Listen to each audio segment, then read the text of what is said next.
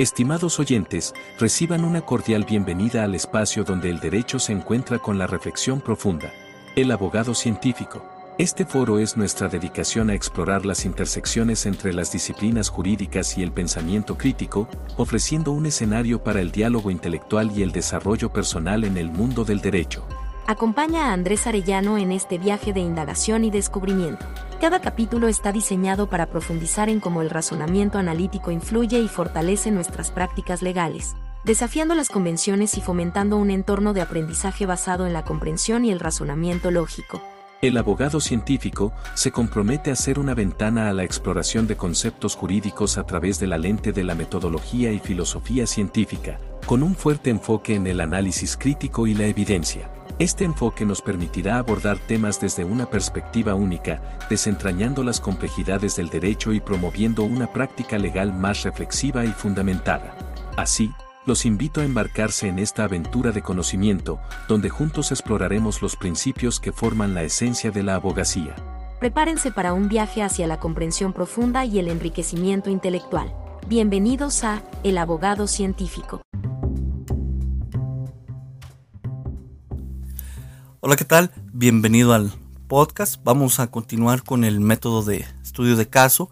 Ya te comenté en el podcast anterior unos conceptos y la estructura de este método de estudio de caso que se compone de cuatro etapas, que es la analítica preparatoria, la identificación y selección de la unidad de análisis, la de campo analítica y de resultados y demostración.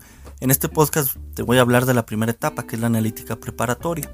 Es bastante sencillo y bueno, nos va a ayudar a ser un poco más ordenados en el proceso cognitivo de reflexión, al momento de razonar y también al momento de analizar una carpeta de investigación.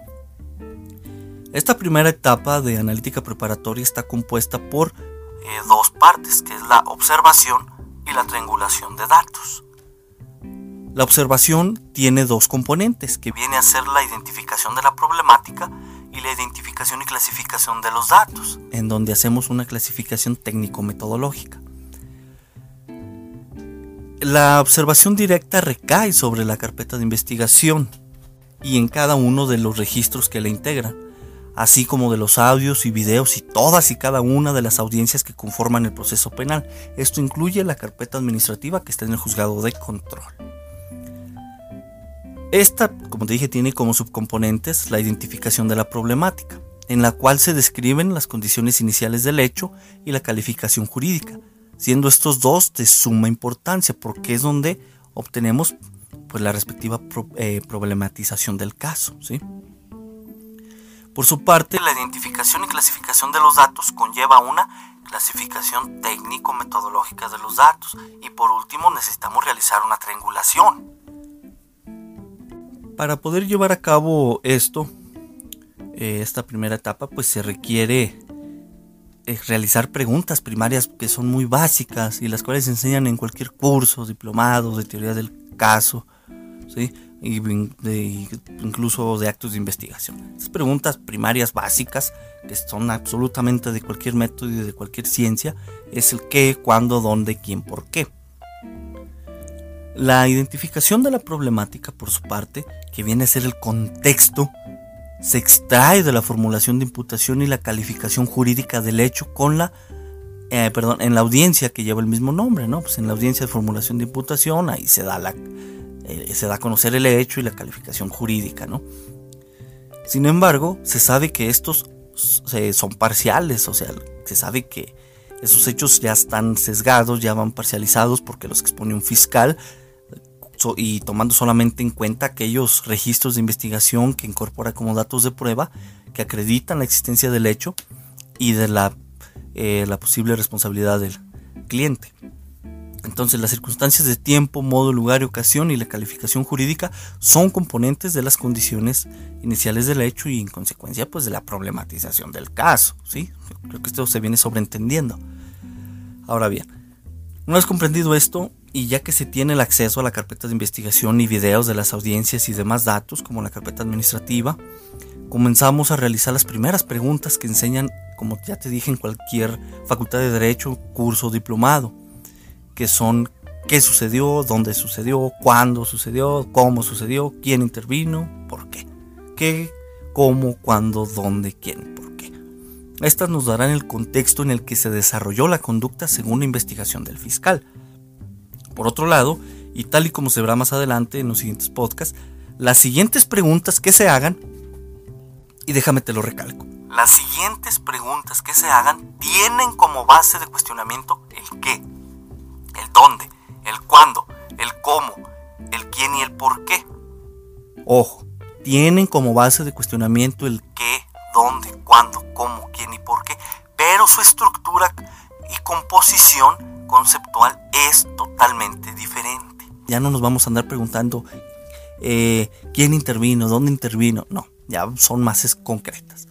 Lo anterior, dado que ya no se pregunta esto, qué pasó, dónde pasó, quién participó, ya van encaminadas a objetos conceptuales o empíricos concretos que además ayudarán a identificar qué actos de investigación idóneos, necesarios y suficientes se van a realizar para extraer posteriormente información que corrobore o nos ayude a construir las proposiciones fácticas que también nos van a ayudar a determinar y demostrar lo más preciso posible la existencia de la unidad de análisis. Es decir, eh, la inexistencia del hecho, la inexistencia de algún elemento del, delito, eh, una nulidad probatoria, una insuficiencia, una prescripción, una incompetencia jurisdiccional, etcétera, etcétera. ¿Sí? Esto se verá un poquito más detallado y más profundo en lo que es la segunda etapa. Así pues, el hecho formulado en la audiencia de formulación de imputación y las circunstancias y calificación referida en el mismo pueden ser desarticulado para que, aquí te puedes apoyar del método analítico sintético, identifiques y describas las partes, el tiempo, el lugar, el modo, los intervinientes, los artículos que se señalan en la calificación, etcétera, etcétera. Para eh, efectos de esto, si el defensor acude a la audiencia de formulación de imputación, obvio, se van a poder pedir aclaraciones técnicas. ¿Sí? Si el caso es contrario, es decir, si ya se nombró al defensor, si ya fuiste nombrado tiempo después de esa audiencia, las acciones a realizar eh, para analizar el hecho y la calificación jurídica, pues van a ser las mismas, ¿no? O sea, va a caer sobre el mismo concepto, nada más que ya no se va a poder pedir quizá alguna aclaración técnica. Ah, por lo menos en sentido formal, ¿no? Ya después se puede ir con el fiscal y, ahí aclarar los puntos que haya que aclarar. O sea, es una cuestión bien práctica esto. Eh, para algo bien importante es mantener bien registrado el hecho, porque esto ayuda a identificar alguna variación en el momento del que el fiscal presente la acusación, porque hay casos en los que hay unas variantes por ahí eh, a, veces quizá parafrasean, usan sinónimos, en otras sí cambian un parte del contexto hay que tener cuidado con eso. Entonces, este análisis puede plasmarse o guiarse con unas tablas de registro e identificación de datos. Por aquí en el enlace del podcast te dejo unos PDF con unos ejemplos para, eh, para que plasmes en unas tablas las condiciones iniciales del hecho, ¿no? datos relevantes, circunstancias del hecho, calificación del delito, algunas etapas procesales, si, si estamos o podríamos estar en presencia de una eh, incompetencia jurisdiccional, alguna prescripción, etcétera, etcétera. Y también te dejo lo que es una tabla de identificación y clasificación de los datos y clasificación eh, por tipo técnico-metodológica de esos datos, ¿no? Donde están los registros actuales que tiene la, la carpeta de investigación, un antecedente, una fecha, una persona que intervino, el tipo, si es testigo presencial, de referencia, de oídas, policía de investigación, pericial, documental, uniformes de investigación, etc. Ok. Esto vamos sobre la pura eh, formulación de imputación y calificación jurídica. Por otro lado, también hay que estudiar el auto de vinculación a proceso emitido por el juez de control. Yo creo que esto es algo muy básico, ¿no? Cualquier abogado y estudiante de derecho lo sabe. Ello porque se requiere revisar detenidamente sus fundamentos legales, el paradigma aplicado, los motivos principales y los motivos accesorios en los que se sostiene ese auto de vinculación a proceso. En términos más sencillos, hay que revisar los aspectos formales y de fondo que lo componen y que eh, fueron señalados por parte del juez. Porque lo anterior puede dar lugar a que se promuevan las aclaraciones o medios de defensa correspondientes, como puede ser una apelación o un juicio de amparo indirecto, según la elección del defensor. En este punto de el estudio del auto de vinculación a proceso. Eh, para no alargar este podcast, te voy a pedir que te remitas al podcast, eh, creo que dos, tres podcasts más abajo de este, donde están eh, los requisitos formales y de fondo de un auto de vinculación a proceso y sus efectos en el amparo. Viene a ser parte importante de lo que te quiero comentar. Remítete y escúchalo por favor, para que una vez que termines, regreses y puedas continuar teniendo la información completa. Te espero.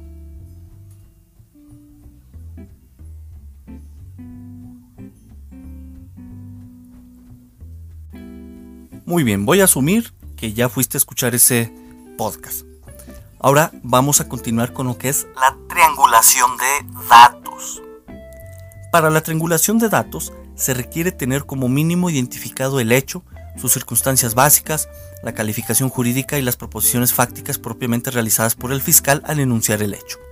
Cabe recordar que el hecho no es el hecho en sí mismo, tal como aconteció, es un conjunto de proposiciones organizadas de manera lógica y consecuente según las circunstancias básicas que contiene todo hecho penalmente relevante, circunstancias de tiempo, modo, lugar, ocasión.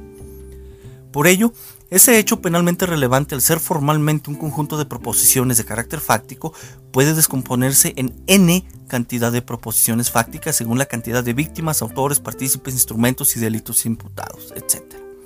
Resulta de mucha utilidad realizar el anterior ejercicio, descomponer ese hecho en sus proposiciones. Para tales efectos, tú puedes ahondar en diversos autores según sea tu gusto.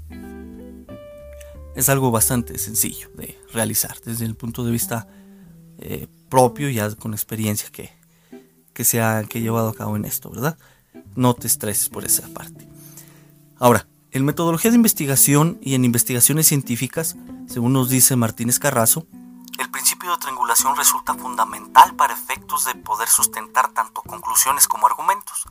Por ello, es necesario contar con múltiples fuentes de datos y verificar la relación entre ellos según la perspectiva que se aporte en cada uno, buscando identificar si resulten útiles para entablar una convergencia explicativa a los efectos causados en el objeto de estudio.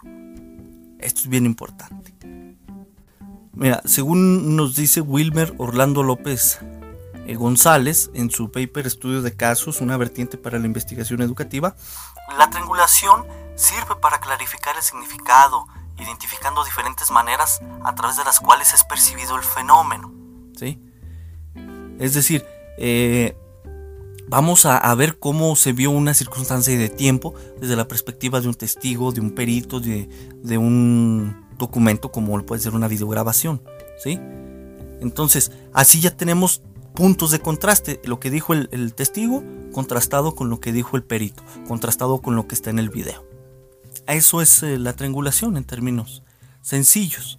¿sí? Así desarrollamos proposiciones fácticas, desarrollamos una creencia razonablemente justificada ¿sí? en, datos. Cuando algo no nos convence, hay que obtener más datos, hay que obtener más eh, eh, información para poder triangular. ¿sí?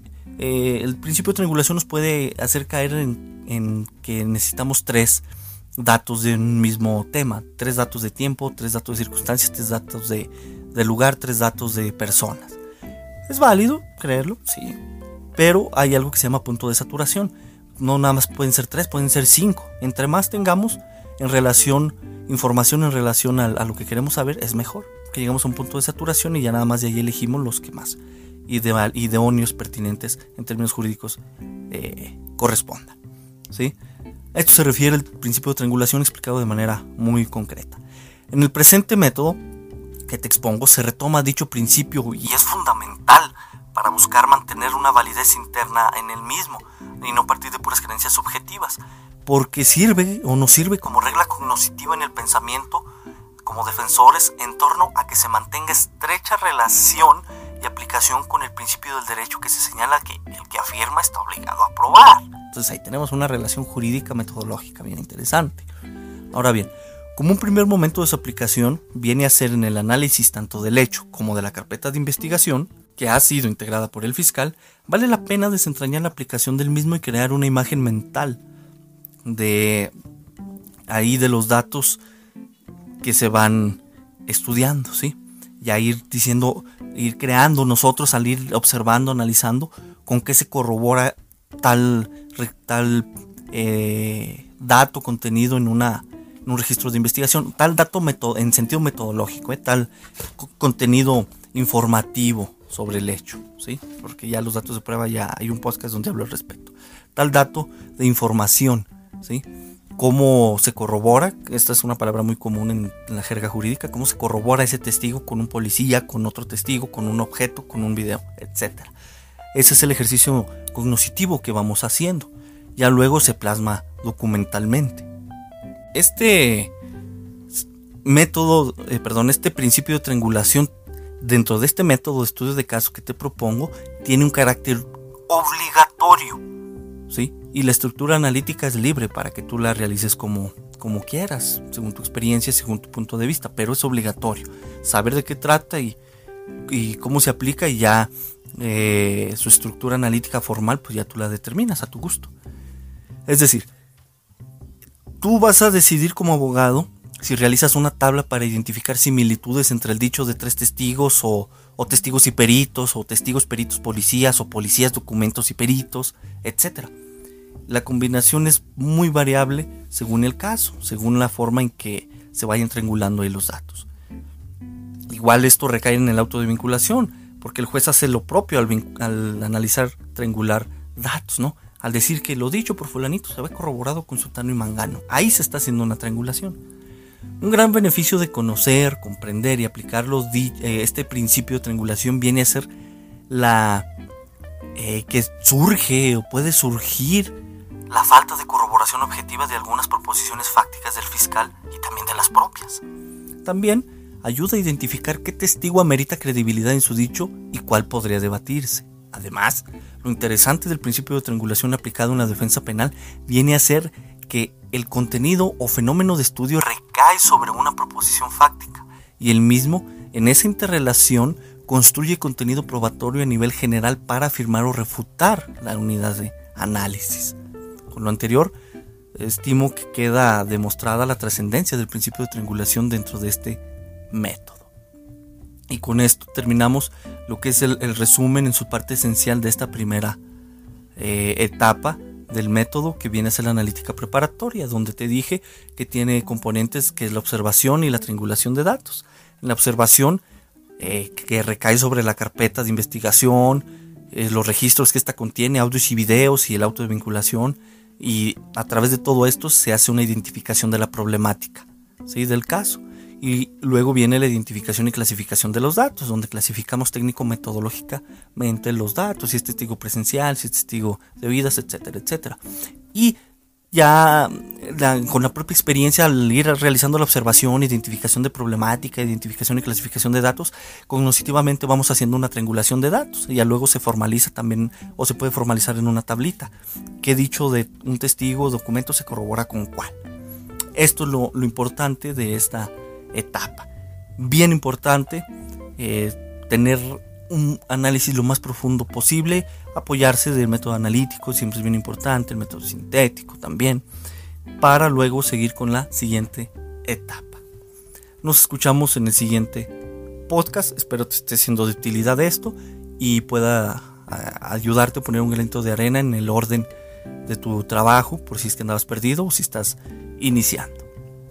Se escucha complejo, pero créeme que no, no lo es, porque ya está a un poco más ordenado sistemáticamente lo que se, lo que se hace o lo que muchos abogados hacemos, pero a veces no sabemos cómo se llama, cómo, cómo o qué método aplicamos. ¿Sale? Te recuerdo que esto ya está siendo tramitado en, en Indautor, ya está esperando el registro de los respectivos derechos, entonces ahí te encargo, ¿no? Nada más esa parte. Si ahí vas a hacer, utilizar la información, pues a la cita correspondiente. Cuídate y hasta luego.